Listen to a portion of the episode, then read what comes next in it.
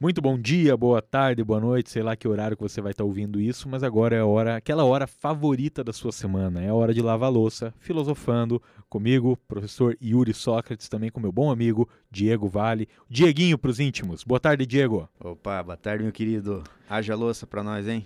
Haja louça, porque no último encontro mesmo a gente tinha um plano de discussão aqui, né? Falar um pouco sobre sobre Platão, teoria das formas. A gente pretendia até mesmo falar do Aristóteles. Uhum. E no final das contas caímos no amor platônico e sugou a nossa alma, como tende a sugar, né? Nem fale. É, a gente saiu da caverna do, do, do, do, Platão e esquecemos o Aristóteles lá dentro e não, não voltamos mais, né? Aconteceu isso daí, mas a gente podia até ser um pouco justo né, com Aristóteles hoje. E a gente podia até começar esse papo mencionando alguma coisinha dele e a gente sabe que o, o, alguma coisinha não, né? Porque ele foi um titã da filosofia, né? Teve muita contribuição. Eu sempre gosto de falar para os alunos que é, é, é, muito errado a gente pensar no filósofo como um cara que se dedica apenas a fazer certas questões sobre um assunto especificamente. O Aristóteles era o tipo de cara parecido até com Leonardo da Vinci, para pensar. É aquele cara que tentava abarcar as mais diversas áreas do conhecimento humano. O Aristóteles é responsável pelo primeiro grande tratado de taxonomia que temos na história. Uhum. Não necessariamente um trabalho filosófico em si, mas uma grande contribuição para um pensamento que vai fundamentar até mesmo ciências biológicas anos e anos mais tarde. Então ele foi um titã da filosofia, trouxe contribuições imensas, discutiu sobre vida pública, política, falou muito de ética, da virtude, dentre outros muitos assuntos. Perfeito, cara. Eu, eu, dificilmente, né, no curso de letras lá que eu também leciono, eu passo uma semana sem mencionar Aristóteles. Né?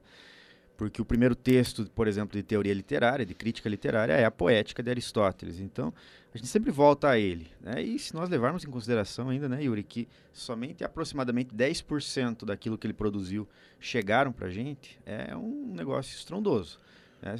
Nós levarmos em consideração, então, que 90% aproximadamente daquilo que ele produziu se perdeu, né? e os árabes lá na Idade Média recuperaram. A gente tem uma história incrível, né? Inclusive Humberto Eco escreve um livro chamado Nome da Rosa, né? Que, que daí é, se tornou é, filme, um filme famoso, né? Com é, aquele ator que faz o, o 007. Sean Connery. Exatamente, né? Obrigado. Charmosão. Sim, sim, sim e o Christian Slater, né, no começo da, da carreira e tal, um filmaço, e é baseado num livro, e esse livro trata justamente do livro perdido sobre o riso, que o Aristóteles escreve, menciona na poética, mas que está perdido até hoje. Enfim, Aristóteles dá pano para manga, né, como você falou, até nas ciências biológicas. Eu lembro do Fred, um dia a gente estava conversando a respeito de Aristóteles, e disse, cara, Aristóteles diz cada bobagem, mas às vezes acerta de um modo que você ficava se pensando como é que esse cara, quatro séculos aproximadamente antes de Cristo, disse isso. Né? É interessante, né, pensar porque muitas vezes quando a gente eh, até chama de bobagem, vamos falar assim, um conhecimento que foi constituído por um filósofo desses lá na antiguidade, é claro que a gente está julgando com o nosso arcabouço teórico contemporâneo, claro. mas ele foi um titã da filosofia e que ele conseguiu inaugurar formas de pensar que influenciaram todo o mundo, né? não só o Ocidente filosófico. Você muito bem falou ali dos árabes, né? a forma como eles recuperaram o, o muito do, das obras de Aristóteles ao longo da Idade Média e a forma como através dos árabes isso chegou inclusive nas mãos de São Tomás de Aquino. Uhum.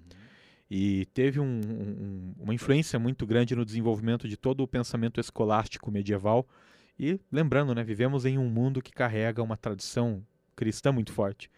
Então, vocês percebem aí a grande conexão que tem entre o nosso mundo contemporâneo, seus pensamentos, práticas culturais e esse titã da filosofia, o Aristóteles. Exatamente, né? Você falou da, do São Tomás de Aquino, né? Na Suma Teológica, ele eventualmente substitui alguns nomes próprios, né, por epítetos, né, por apelidos. Então, o filósofo com F maiúscula é o Aristóteles e o comentarista é o Averroes, né, o grande filósofo árabe também. O grande filósofo árabe. É, que, que, teve essa, essa importantíssima a, a contribuição, né, para Oriente e Ocidente nesse sentido, que foi, foram os comentários a Aristóteles aí que até hoje herdamos muita coisa do Aristóteles. Agora eu, como professor, tenho que falar que tem uma coisa que eu lamento que a gente não herdou dele.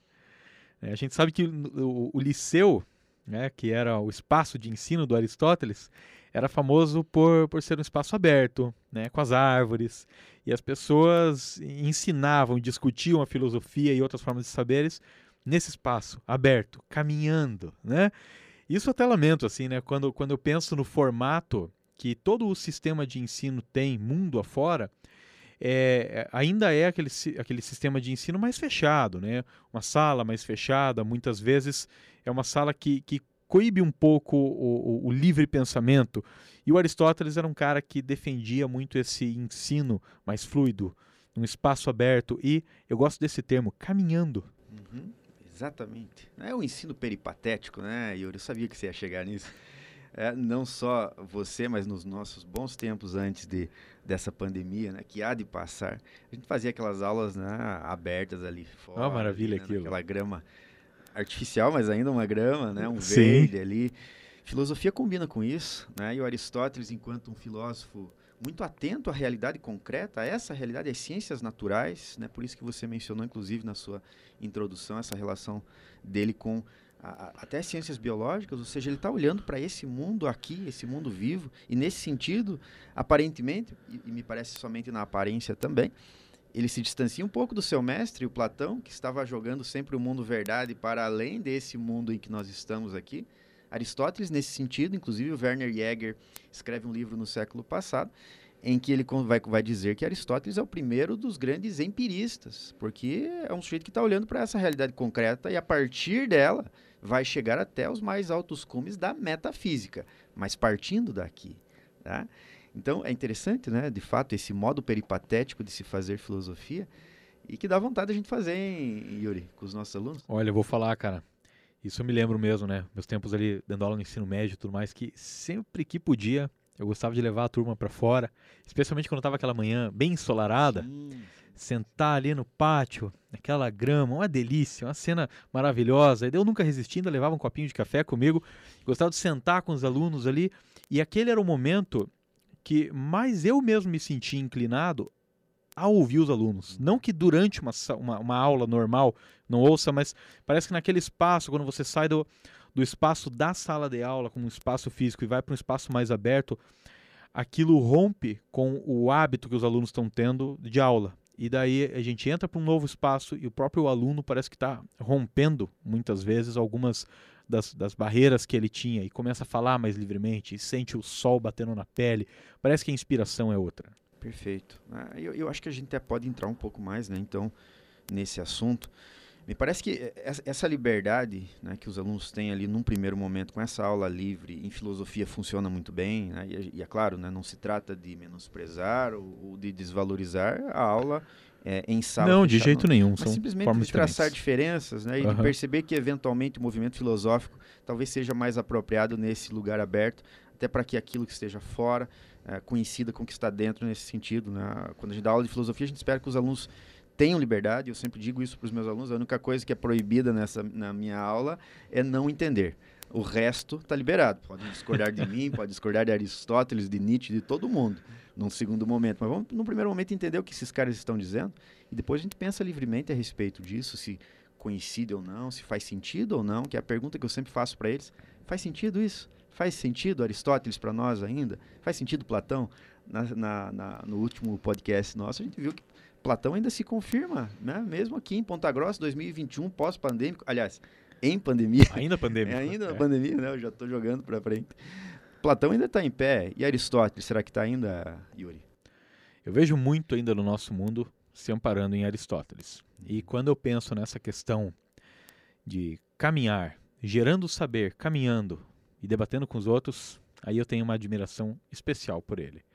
Só que, para quem me conhece e está ouvindo isso aqui, saberia que não seria eu se eu não mencionasse alguma coisa também do meu bom amigo Friedrich Nietzsche, né? Ah, chegou. Que eu amo ele. Chegou. Ah, chegou a hora. O Nietzsche tem um, tem um pensamento que ele coloca, que ele fala assim, que nós só temos boas ideias quando estamos caminhando.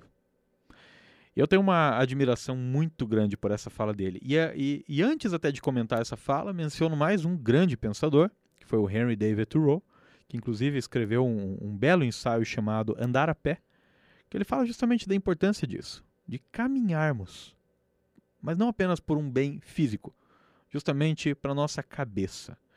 E do que, que eu estou falando aqui? Estou falando que a gente tem uma imagem, uma ideia muito estagnada muitas vezes. Falo isso como sociedade. Existe uma ideia muito estagnada sobre conhecimento, sobre o saber. De que o saber ainda é uma coisa muito sólida, muito rígida e que está dentro dos livros para ser apenas absorvido e depois, em momentos oportunos da trajetória do indivíduo, regurgitado. E o saber pode ser muito mais do que isso.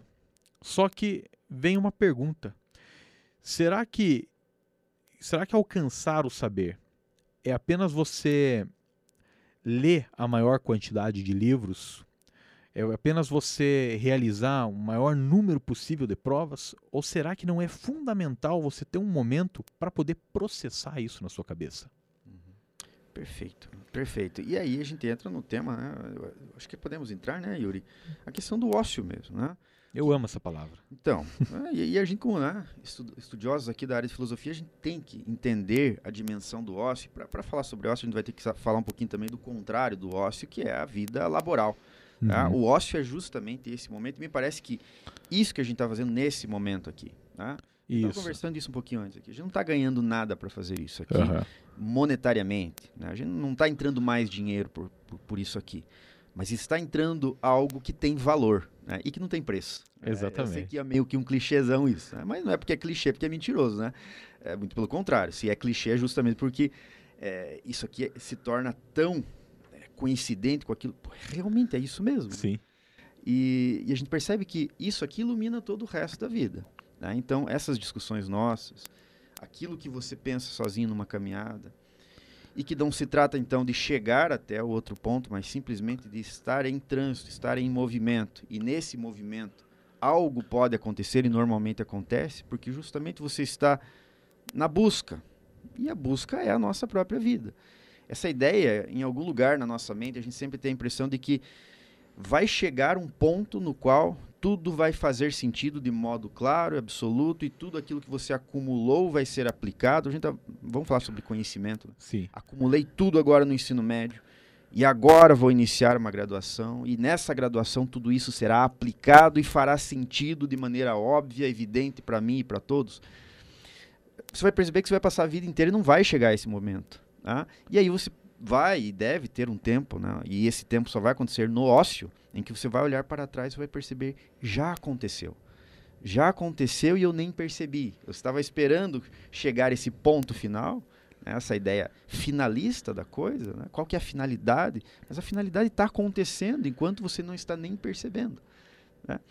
Então, essa ideia do ócio né, me parece muito interessante para a gente pensar aqui. Isso tem a ver também com esse jeito de fazer filosofia que a gente introduziu aqui, peripatético, né? a filosofia está acontecendo aqui na realidade, ao ar livre, desde que você esteja disposto a determinar ali um tempo da sua vida para pensar a respeito dessas coisas. Né?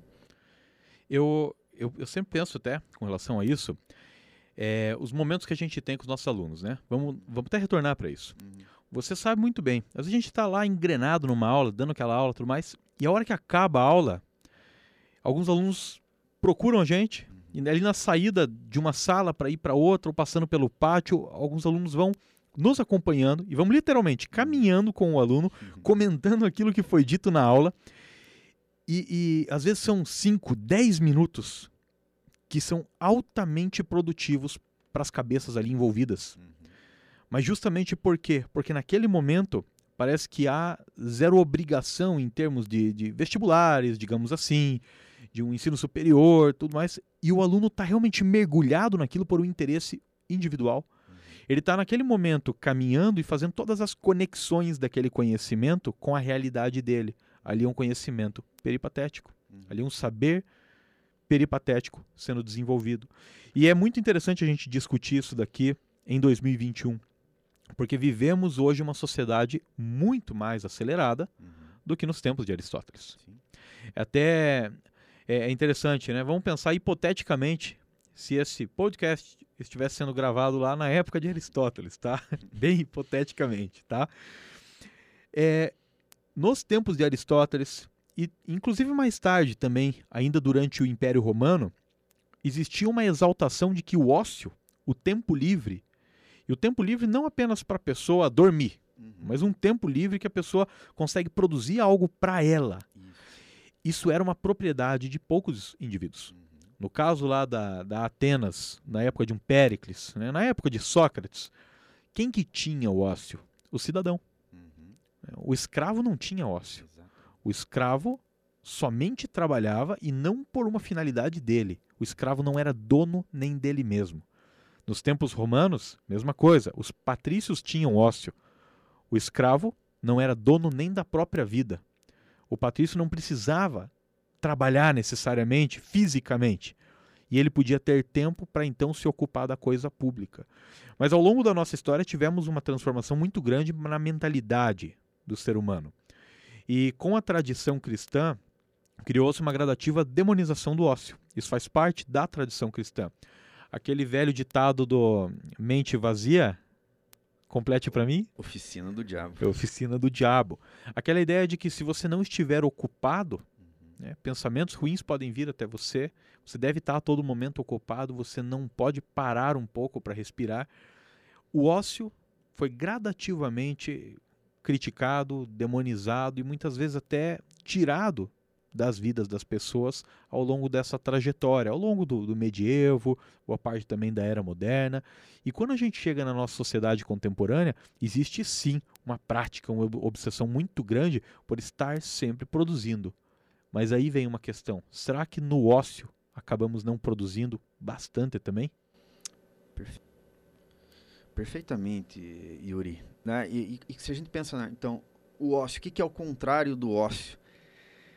É a negação do ócio, ou seja, nec ócio em latim, ou nec ócio, né, com o Tzinho que funciona como C lá no latim, ou seja, é o negócio.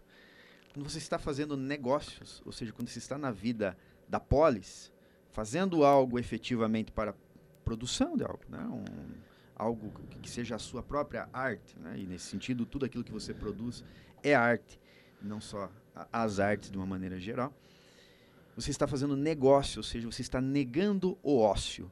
E o ócio, então, seria aquele tempo, como você falou, que é uma espécie de arte intransitiva. Eu sempre ilustro isso para os meus alunos, lá no curso de letras até, mostrando para eles o que é literatura, se não, a princípio, um tipo de arte intransitiva. Por quê? Porque tudo que é arte transitiva, por exemplo, um verbo transitivo, né, sempre necessita de um complemento. Né? Toda arte transitiva precisa chegar até um ponto específico, precisa transitar. Uma arte intransitiva não necessariamente. Por exemplo, a rosa floresce. O verbo florescer ele é intransitivo. Por quê? Porque a rosa aprimora-se a si mesmo enquanto floresce.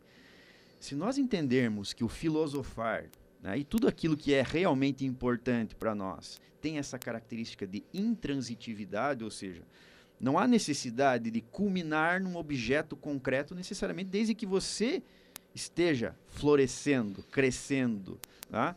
em si mesmo. Ou seja, você melhora quando filosofa. Não necessariamente a sua nota melhora, embora seja um sintoma concreto. Quando, né, sim, é, sim. Estão relacionados. Estão mas... relacionados, mas embora né, não seja a finalidade primeira ali. Porque a, a, a finalidade última, no, no fim das contas, é simplesmente, muitas aspas no fim, simplesmente, melhorar a si mesmo.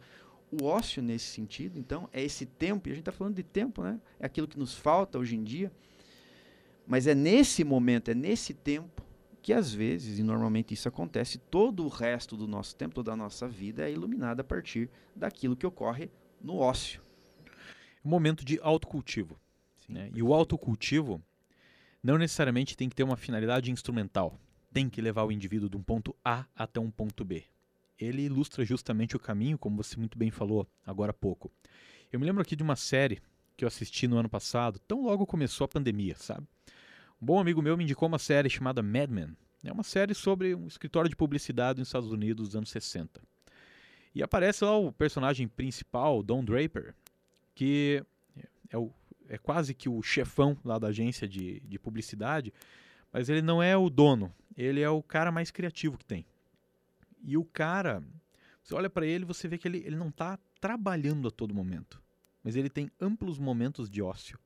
E que por causa desses momentos de ócio, ele consegue ser o mais criativo da agência. Porque o que são os momentos de ócio dele, lá na série? bem aquele, aquela imagem né, dos anos 60, assim. Ele fumando um cigarro, ouvindo uma música, né? Quieto. Não tô querendo fazer apologia nada aqui, tá bom? é, mas é ele lá, ouvindo uma música, ele dirigindo o carro dele, é ele dando um tempo para a própria cabeça e não querendo ter as respostas para os problemas do trabalho dele de imediato. O ócio é marcado por uma boa, uma boa relação que o indivíduo terá com a ideia de tempo. Aqui eu até faço uma alusão ao nosso bom amigo da filosofia estoica, Sêneca, que falava que pouco da vida realmente se vive, o restante é apenas tempo. Lembrando que o Sêneca era um, um apreciador da ideia do ócio. Ele falava que não vale muito o indivíduo passar a vida apenas superficialmente ocupado com um milhão, um milhão de tarefas, mas ter zero tempo para si, zero tempo para refletir sobre a própria existência, zero tempo para exaltar a própria criatividade, desenvolver a própria criatividade. Isso tudo está diretamente relacionado ao ócio. Perfeito, perfeito. E aí, voltando um pouquinho para Aristóteles, né? Aristóteles ele tem um conceito que eu sempre quando chega eu medito bastante com os meus alunos a respeito, que é o conceito de bios teoréticos, né? que segundo ele, me parece que ele acerta na mosca quando ele diz isso, somente o ser humano tem essa vida bios, que é a vida contemplativa. A palavra teoria em grego significa contemplação. Bios teoréticos é a nossa potencialidade que só nós temos, até que se prove o contrário. Ah, que é justamente de olhar para a nossa própria vida e contemplá-la de maneira teórica. Você só faz isso, só consegue fazer isso se você tiver tempo para isso, se você tiver uma atmosfera correta e adequada. Enquanto está laborando, né, você não consegue fazer isso. A não ser que você. E essa é uma reflexão que eu convido, né, não só você, Yuri, mas todo mundo que está ouvindo a gente, né, a Hannah Arendt propõe nesse livro que está aqui sobre a minha mesa. Eu tava, quando você me convidou ontem à noite, eu falei, tem uma sacada ali que eu quero trazer pro pro nosso podcast aqui, né? No livro chamado A Condição Humana. Maravilhoso esse é, livro. Livraço, né? A Hannah Arendt, ela diz o seguinte: de modo contraintuitivo, é, após uma pesquisa, ela diz aqui, eu até não consegui de, de novo hoje pela manhã achar esse trecho aqui para, senão eu leria in, integralmente aqui para vocês, mas eu vou parafrasear. De modo contraintuitivo, ela falou assim, depois de uma pesquisa, se chegou à conclusão de que alguns tipos de trabalhos que são excessivamente mecânicos, como que uma máquina mesmo, algo uhum. que você faz de modo repetido, são preferíveis, olha que interessante, são preferíveis a outros tipos de trabalhos que precisam te manter alerta 100% do tempo. Sabe por quê? Porque num trabalho maquinal, por exemplo, lavar a louça, uhum. enquanto você está lavando a louça, você se ocupa e aí você consegue transformar aquilo num ócio, porque dá a oportunidade de fisicamente você estar como que uma máquina, tanto é ocupado. Máquina, exatamente, sim. uma máquina pode fazer isso. Uhum. E você está fazendo. Mas não precisa a tua atenção estar maximamente naquilo, porque você pode transformar aquilo num ócio e você pode então ativar a bios teoréticos naquele momento, que é exatamente, provavelmente, o que está acontecendo com 90% dos nossos ouvintes aqui, enquanto lavam a louça maquinalmente, estão ocupando a mente, né? E a, a, capacidade de abstração está colocando essas pessoas há quatro séculos antes de Cristo, pensando junto com Aristóteles. E sabe que em que momento que eu, eu sentia bastante isso? Uhum. É que eu tenho que ser bem sincero com relação à minha trajetória como estudante, uhum. tá? Eu, eu, sempre tive umas notas legais e tudo mais, só que eu tinha um problema. Eu era péssimo para copiar conteúdo do quadro. E eu gostava de ficar desenhando. Uhum. Mas eu desenhava muito ligado. Se eu não desenhasse, eu ficava com sono. E eu perdia a atenção. Se eu estivesse desenhando, rabiscando uma coisa assim, mas não copiando, eu conseguia ficar com a cabeça ligada. Então é muito interessante isso daí, é, como você está falando, né? Claro, isso aqui é um exemplo pequeno que eu estou dando, claro. mas é, é, justamente essa questão. Você consegue às vezes se ocupar fisicamente. Uhum. É a fala do Nietzsche. Boas ideias vêm quando estamos caminhando. Uhum. Você está ocupado fisicamente e a tua cabeça consegue estar ao mesmo tempo processando muitas outras informações. Você transforma aquela atividade, no meu caso, caminhar com os cachorros, eu consigo transformar isso num ócio. E aí vem um ponto que a gente tem que falar da, da sociedade contemporânea nossa. Nossa sociedade contemporânea é muito obcecada não tanto por produzir, como principalmente por mostrar que produziu. Isso leva a uma obsessão muito grande, especialmente quando pensamos em termos de redes sociais, a uma obsessão enorme em mostrar que está produzindo. é mostrar o livro que está lendo, mostrar o trabalho que está realizando, mostrar isso, mostrar aquilo. É a todo momento estar mostrando. E o ócio exige também um pouco de imersão. Algo que, se o indivíduo está realmente imerso na leitura de um livro, por exemplo, ou ouvindo um certo podcast, ou fazendo algo assim, se cultivando, se o indivíduo está realmente imerso nisso, ele mostra muito pouco disso. Ele vive aquilo lá, ele vive aquele momento. Então a nossa sociedade é muito preocupada nos dias de hoje com, é, com essa, esse pensamento de mostrar a produtividade e não necessariamente o indivíduo que está aparentemente produzindo um monte está se cultivando. Perfeito. Enquanto você estava falando, Yuri, eu, eu, eu, pensei aqui numa definição que o Karl Marx, amado por uns, demonizado por outros, odiado por outros, Sim. Né? ele define, ele entende ali no século XIX, né, naquele contexto todo, todo ali. Eu estava conversando essa semana, inclusive, com os nossos alunos lá dos segundos anos, a respeito de Karl Marx. Apresentei o contexto, inclusive, imediato, a partir do qual ele teoriza ele vai passar a definir o ser humano não mais como animal racional, mas como homo laborans, um homem que trabalha, como um homem, como um homem que labora. Me parece ser muito acertada essa definição, especialmente para os nossos dias, né? e aí vinculando ao que você disse, em que a vida pública e a vida privada parece não, não haver mais distinções, não uhum. há mais uhum. fronteiras, né? foi obliterada, foi apagada essa, essa dimensão tem um negócio chamado WhatsApp. Né? O WhatsApp existem grupos do seu trabalho em que você lá no celular, na vida privada, você é invadido pela vida pública que você representa, e aí até o teu ócio fica, é, fica e é, é, simplesmente constatação, né? Sim, sim. Não, não, tem como viver sem esse negócio hoje não, em dia. Não, é, tá? mundo afora, é, qualquer espaço. Exatamente, né? Não se trata né, de se debater, vamos, vamos fundar um novo mundo em que não há mais WhatsApp. Não tem mais como regredir disso aqui. A questão é o que, é fa que fazer a partir desse panorama. Sim. Tá? tem como, tem como fazer. Né? E nesse sentido, a nossa conversa é muito, muito nessa, nessa linha. Mas vida pública e vida privada é, sempre foi na história humana, até pouco tempo, âmbitos, foram âmbitos diferentes em que eram marcadas essas ações do ser humano, em que na vida privada ele poderia usufruir do seu ócio. Mas até que ponto nós, porque queremos, às vezes é porque nos exigem, mas porque queremos, às vezes abrimos mão da nossa vida privada, do nosso ócio, então, em nome, às vezes, de uma produtividade que, quando não é cobrada desde fora, é cobrada por nós mesmos. Nós mesmos criamos, às vezes, cargas excessivas e que são inexistentes, mas que nós mesmos, né, eu, eu costumo chamar isso. É, de, de, síndrome de Gregor Samsa, né, lá do, do, Sim, do Kafka. Franz Kafka, né? É o sujeito que se transformou num inseto monstruoso e a primeira coisa que vem na cabeça dele é eu devia estar na firma. Né? Ele não está pensando mais na saúde dele, no que ele, como sair. Não, já deu meu horário lá, estão dando pela minha falta, né? Isso é, é, é um pensamento bem obsessivo da nossa sociedade contemporânea. Tem um autor contemporâneo, filósofo, que dá conta disso muito bem, acredito, é um dos meus favoritos de hoje em dia. Até. Eu não sei nem pronunciar tão bem o nome dele, que é o sul-coreano, Byung-Chul Han. O, o Marcos né? sabe. É. o Byung-Chul Han é um que fala no, na sua obra A Sociedade do Cansaço, ele fala muito desse fenômeno, de como que até ali nos anos 60, 70, existia muito claro uma definição entre quem é o indivíduo na sociedade do trabalho que cobra e quem é o que executa. E que nos dias de hoje, especialmente por conta das redes sociais e de toda essa, essa, de toda essa confusão entre esfera pública e privada, é, hoje em dia o indivíduo que cobra é ele mesmo.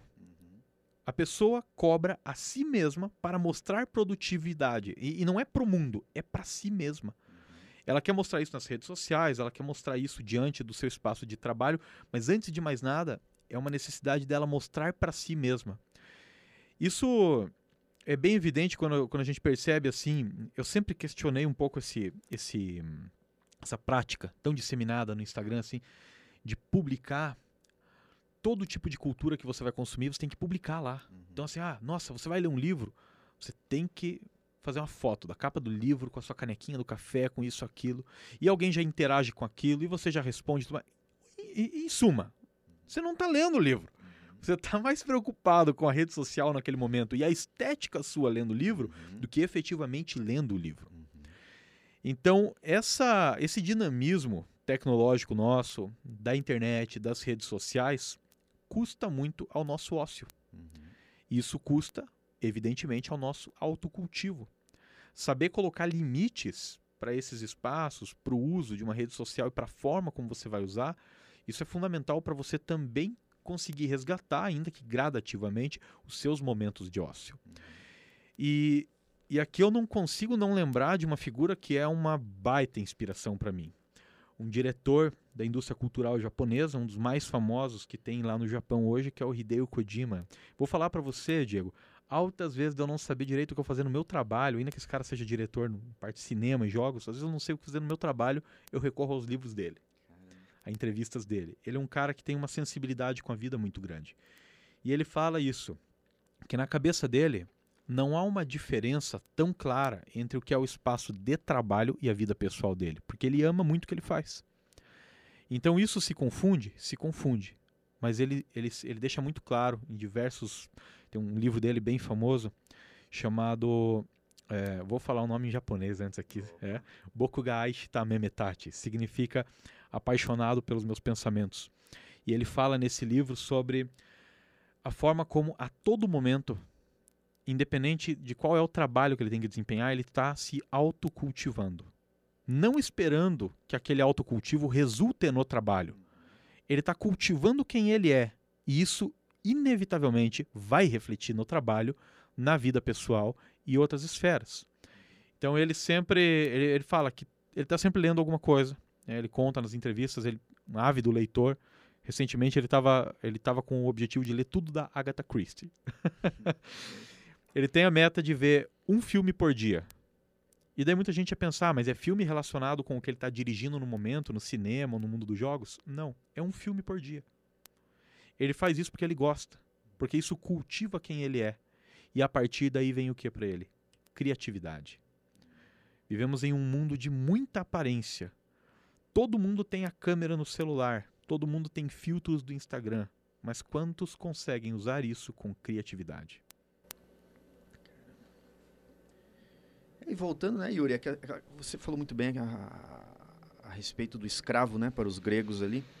Aristóteles na política ele vai definindo, né, o, o escravo, por que, que deve haver escravidão. É claro que essa defesa ela é, não se dá para endossar contemporaneamente, evidentemente, né, mas a concepção grega a respeito do escravo ela, ela, ela deve ser entendida e não defendida, evidentemente, nessa contraposição do que seria o ser humano, plenamente humano para Aristóteles.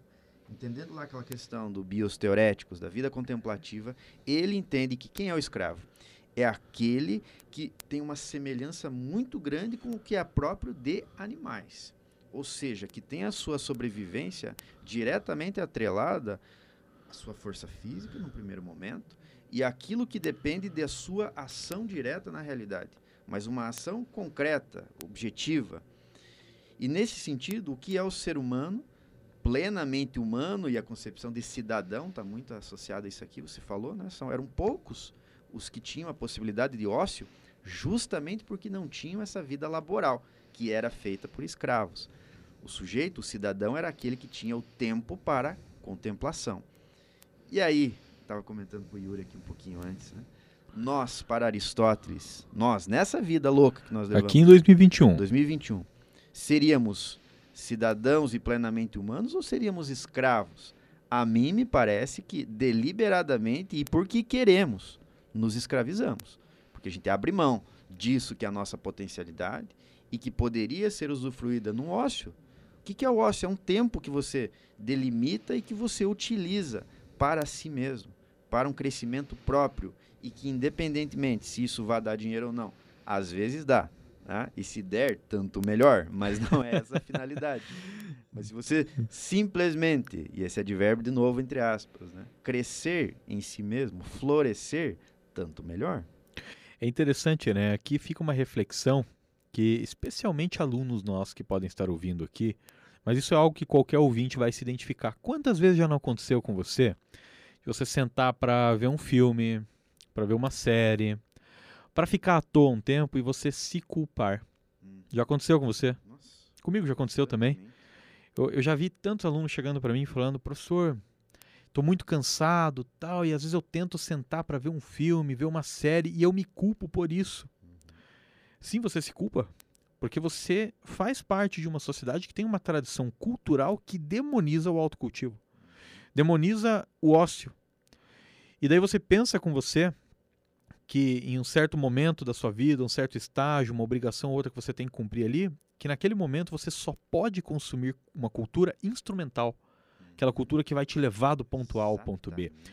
Eu já vi alunos que estão em época de vestibular, por exemplo, falando coisas para mim assim: agora eu só vejo filmes que trabalhem com questões uh, relacionadas a um possível tema de redação. Por exemplo, um filme que lida com um tema como eutanásia ou pena de morte, alguma coisa assim mais, mais útil para o vestibular. Uhum. Outros que falam assim, não, agora eu só tô lendo livros, pessoas que eram amantes da leitura, falam assim, não, só tô lendo os livros do vestibular, que tendem a ser livros muito bons, uhum. mas quando você lê eles por obrigação, uhum. você extrai, você tira deles um, um, um, boa parte do prazer que você poderia ter. E daí eu vejo muitas vezes esses alunos entrando em colapso mentalmente. E eu sei que qualquer ouvinte que está acompanhando aqui, mesmo que não seja aluno de nada nesse momento, se identifica com isso. Às vezes você pensa que você só deve consumir um tipo de cultura que, que satisfaça uma finalidade objetiva, específica do teu cotidiano. Isso é errado. Isso é tremendamente errado. Se você não puder ver filmes que não tenham nada a ver com o teu trabalho, nada a ver com o teu ofício do cotidiano, você nunca vai conseguir enriquecer o teu ofício do cotidiano. Você vai continuar sempre fazendo a mesma coisa. Você precisa de outras culturas, formas de pensar, outras músicas, outros filmes, séries, livros. Você precisa disso tudo justamente para poder transformar o mundo que está ao teu redor, mudar o teu trabalho, mudar o teu relacionamento e assim por diante. Perfeito, perfeito, Júlio. Vamos, vamos, vamos ampliar essa discussão, porque enquanto você estava falando, eu fiquei pensando não, não só nisso aplicado ao conhecimento, mas a vida toda em que tudo o que chega até você, inclusive pessoas, Tá? Você entende como meio para se chegar a alguma coisa. Sendo que aquilo que há de mais importante para nós, e aí vamos falar de tudo, né? desde emoções até pessoas concretamente, Sim. são fins em si mesmos. Esta pessoa, eu amo esta pessoa não por, por aquilo que ela vai trazer para mim, ou para aquilo que ela significa é, concretamente para mim, mas ela, pelo que ela é. É um fim em si mesmo. Se a gente olhar para tudo que é realmente importante na vida, a gente vai perceber que tudo é assim.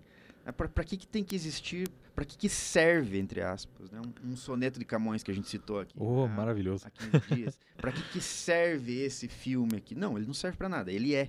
Ele é um fim em si mesmo. Né? Esse poema aqui, se ele tivesse utilidade, a gente. A, a, a, já há muito tempo, né? Você rastreou bem aqui na história. Mas a gente tende a dividir as coisas entre útil e inútil. Se isso aqui vai ser inútil, é bem bonito isso aqui, é lindíssimo na verdade, mas olha, não vai ser útil para o vestibular, então acho que eu não vou. Né? Não vou assistir, não vou ler. Não, é assim. Né? Se você divide tudo em utilidade e inutilidade, você vai perceber que o pôr do sol não tem utilidade nenhuma. Né? muito bem. Né? Não tem utilidade nenhuma. Mas cá entre nós, melhora muito o nosso dia. Melhora. O abraço de uma mãe, o abraço do pai, tem utilidade isso? Prática, não. Né? Não tem utilidade. Mas caramba. Mas ele é uma finalidade em si Exatamente, mesmo. exatamente. Ah, se não, vão, podem olhar para nós mesmos, né? então tá. Alguém pode olhar para nós e vai dizer que você é um inútil, porque você não resulta em algo útil para aquela pessoa. E ser considerado inútil tá? não é próprio de você fazer isso com seres humanos. Aliás, não só com seres humanos, né? a discussão está tá bem mais ampla aqui, mas especialmente com seres humanos. Reduzir a utilidade ou a inutilidade. Essa disciplina talvez não seja útil para mim. A, a, aquelas três outras lá são úteis. Mas não se trata disso. Não reduza tudo a utilidade ou inutilidade, porque você está num mundo insano. Vai muito além disso. É, esse exemplo que você deu aí das disciplinas é, é fundamental, né? Acho que é algo que em todo o sistema de ensino, e eu digo isso muito além de ensino médio, penso assim, dentro da universidade mesmo, é muito comum que o indivíduo entrou no curso que almejava e lá dentro do curso ele se torna novamente seletivo. Uhum. Ah, essa matéria é mais útil para a área que eu quero caminhar depois, essa é inútil. E automaticamente já ingressa naquilo com um preconceito, com, com uma, um gosto ruim na boca, uhum. diante daquele de todo aquele universo de conhecimento que está na frente dele. E eu não serei aqui hipócrita de falar que eu nunca fiz isso. É claro que eu já fiz. Uhum. E aí que eu me lembro né, de um, de, de, uns pensadores que vale a pena a gente falar deles aqui agora, que são os pensadores da escola de Frankfurt. A escola de Frankfurt é o, para o ouvinte aqui que está acompanhando, a escola de Frankfurt foi um fenômeno filosófico do século XX que se desenvolveu na Alemanha.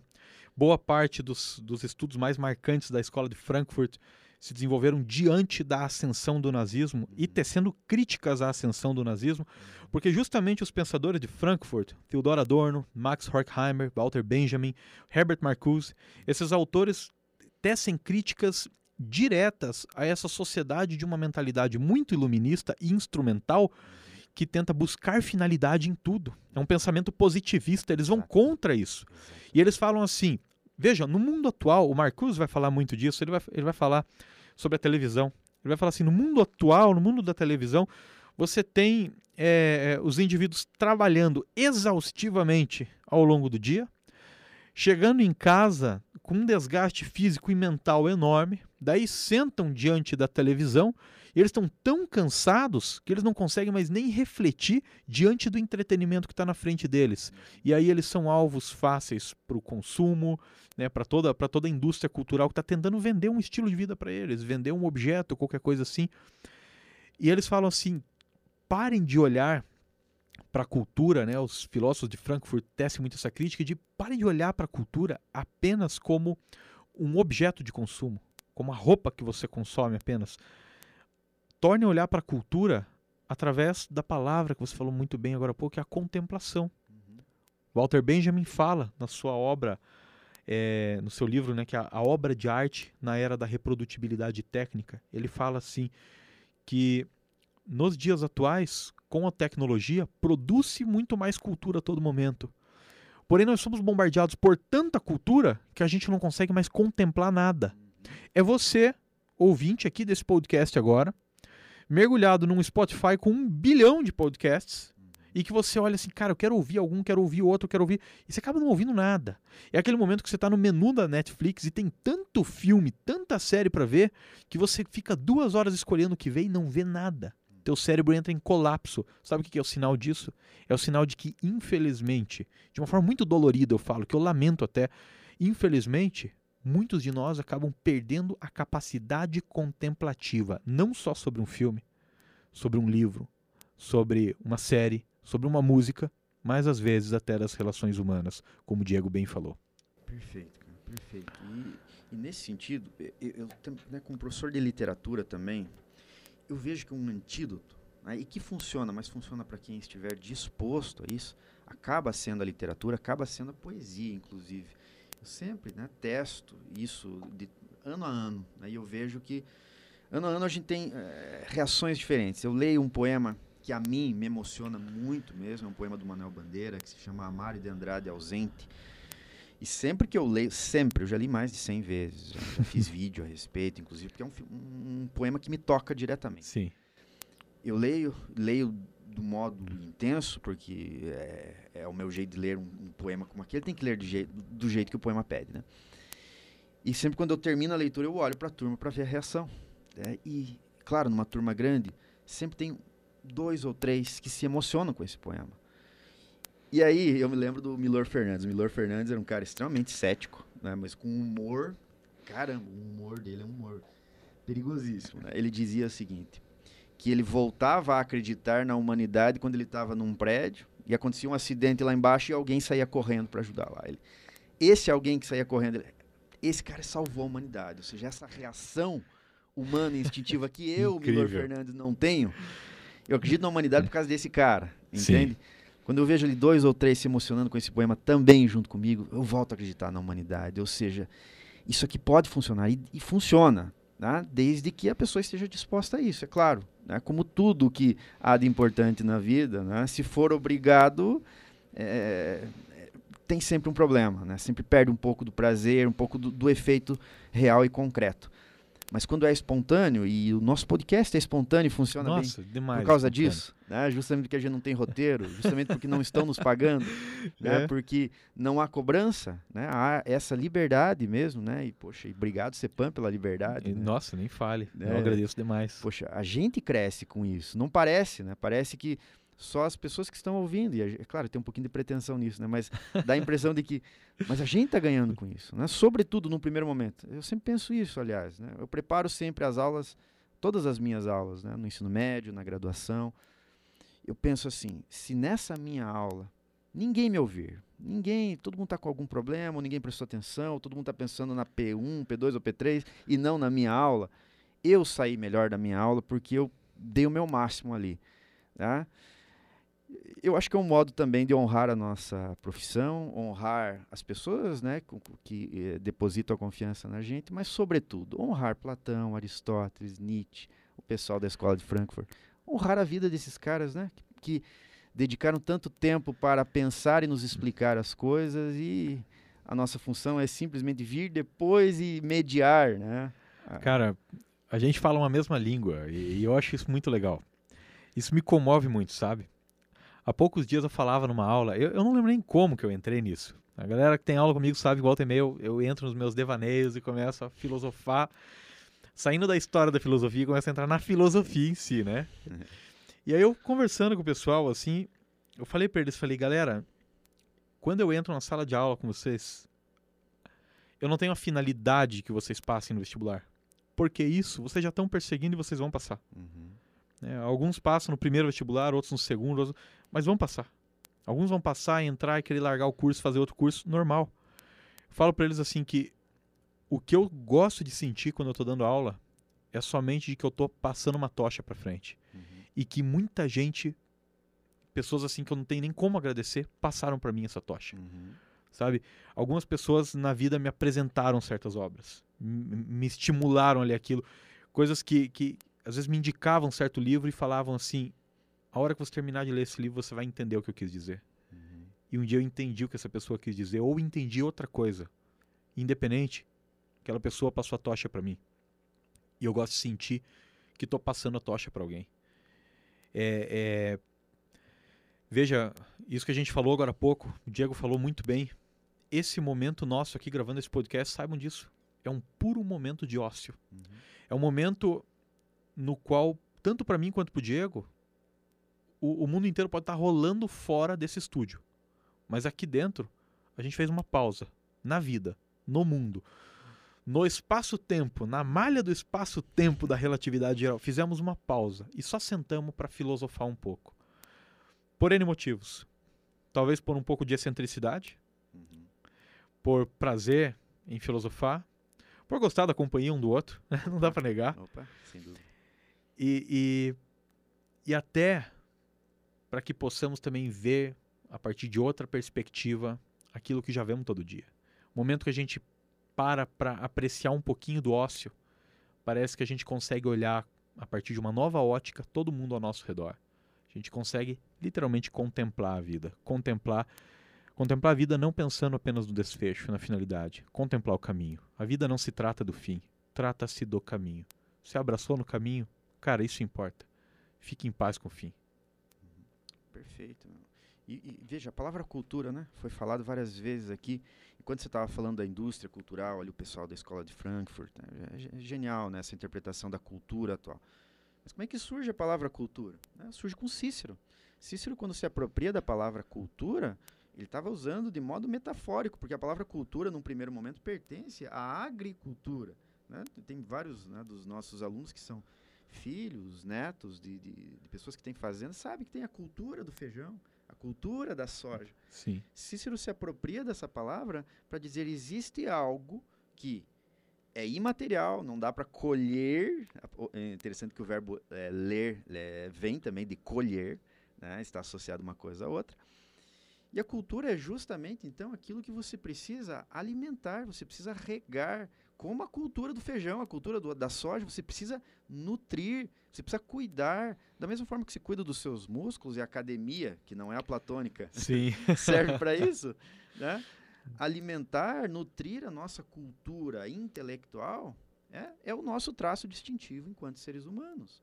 Né? Então a palavra cultura, que hoje é isso, né, que o Yuri bem falou, que pertence a uma indústria, é mercadoria e por isso mesmo passível de interesses que não são exatamente aqueles de, de nutrir intelectualmente, você precisa ter senso crítico para saber Né? Aquilo que você usufrui, aquilo que de alguma forma te, está te zumbificando de alguma forma, nesse fim de dia em que você poderia aproveitar com o ócio e esse ócio dignificar inclusive todo o resto de dia que, que foi fisicamente tortuoso para você, porque a palavra trabalho lá do latim é trepalium, uhum. é uma uhum. máquina de tortura com três paus. Né? Trabalho desde sempre é um, um tipo de tortura. Mas em isso... toda a tradição cristã também carrega esse, isso. Essa, como uma punição divina sobre o, o, homem que cometeu o pecado original. Exatamente. Na, na, na teogonia do Exildo também tem né? o, o, o, trabalho, o, sustento que vem do seu suor também está na caixa de Pandora, é, é, com, em concordância com o Antigo Testamento, bem citado aqui pelo, pelo Yuri. Trabalho, tá, entendamos assim, embora, claro, que o trabalho dignifica também, não, não, não desconsideramos isso, mas o resto do tempo que você poderia aproveitar essa cultura que está sendo nos oferecida. Você precisa ter uma, uma, uma espécie de, de, de, de, proteção também, autocrítica, para perceber aquilo que consome e que te nutre ou que te adoece culturalmente nesse sentido intelectual. Né? É perfeito. É importante pensar nessa questão da cultura. Ela nunca tem uma finalidade. Ela nunca uhum. tem um desfecho apenas.